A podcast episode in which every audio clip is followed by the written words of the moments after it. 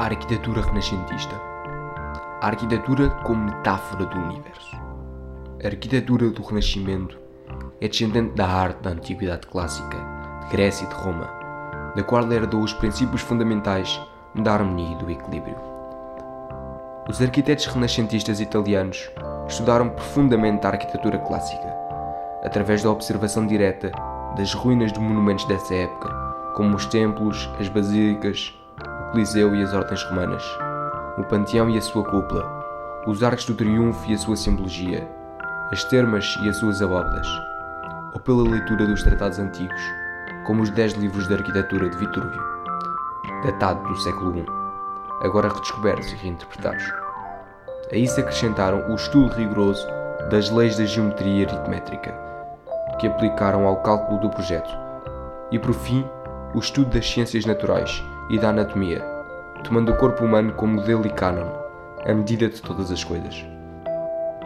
A arquitetura renascentista nasceu em Itália, precisamente onde o gótico não teve raízes profundas, fruto das heranças clássicas, mas sobretudo preocupações racionais e humanísticas.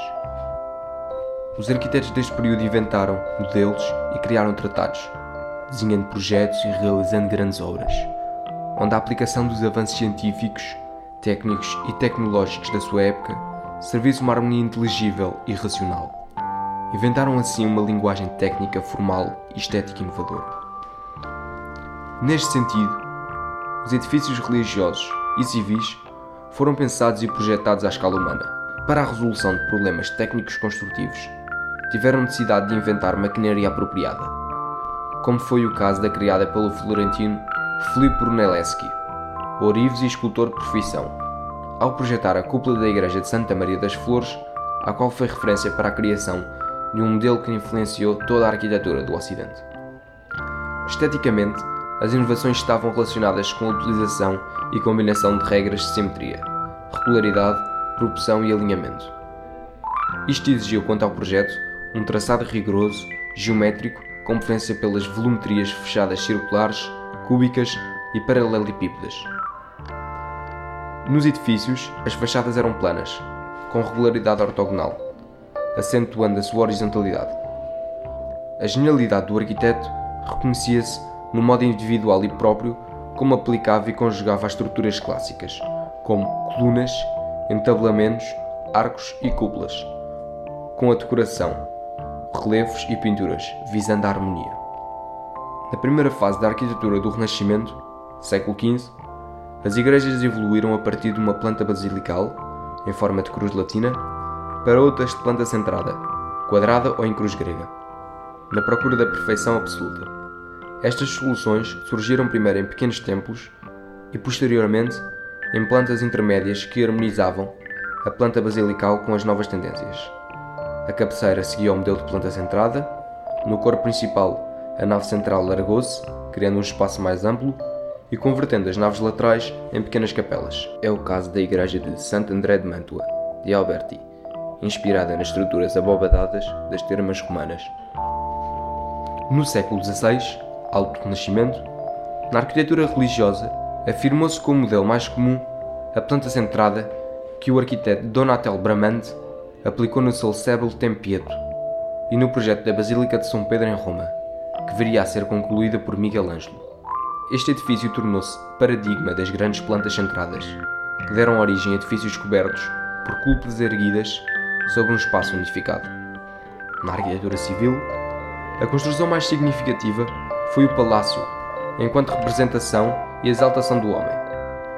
Os palácios renascentistas foram essencialmente urbanos, mandados construir pelas elites eclesiásticas, nobres e burguesas. Estes edifícios visaram um misto de conforto e de segurança, contribuindo para a estruturação espacial da própria cidade. Um aspecto definidor do palácio é a sua estrutura cúbica e paralelepípeda. Ergue-se normalmente à altura de três andares, podendo em alguns exemplos existir um quarto andar, atrás do ático, com menor pé direito, o chamado andar de ático. As fachadas de pedra aparelhada apresentam um aspecto maciço e austero e são rematadas por uma cornija saliente e profusamente decorada. As paredes são em silharia rusticada no resto do chão e em almofadados nos andares superiores, onde o aparelho se torna cada vez mais liso. Os andares encontram-se separados por entabelamentos fingidos, virtualmente sustentados por pilastras e ou colunas que enquadram as janelas, alinhadas horizontalmente e verticalmente. Em cada piso, os entabelamentos e as colunas ou pilastras obedecem às ordens clássicas, geralmente evoluindo da ordem dórica e toscana no resto do chão para a coríntia compósita no último andar, como é visível no Palácio Rousseau de Alberti. No século XVI, os palácios ganharam um aspecto mais leve e elegante, com fachadas de silharia plana e portas e janelas encimentadas por frontões triangulares e ou semicirculares. Porta principal centrada contém a maior decoração que, no século XVI, chega a atingir a janela do andar superior. A decoração geralmente sóbria, principalmente por ação de Miguel Ângelo, que defendia um estilo mais austero, como aconteceu no Palácio de Sendorres, da sua autoria, e no Palácio de Farnese, obra sua e de Sangalo. No interior, os palácios foram organizados em torno de um pátio central aberto, cortile. Este era rodeado por quatro arcadas, lógias, onde se apoiavam os andares superiores que abriam para o pátio central, com janelas arcadas, formando neste último caso uma dupla lógia. Os andares possuíam funções distintas. O resto de chão era destinado à zona de serviço, o primeiro andar, o piano nobile, às dependências pessoais do dono da casa e à zona social. O segundo andar estava reservado às dependências adstritas aos restantes membros da família. As divisões mais importantes tinham tetos côncavos pintados. Alguns edifícios públicos, como hospitais e universidades, foram edificados segundo estes mesmos princípios.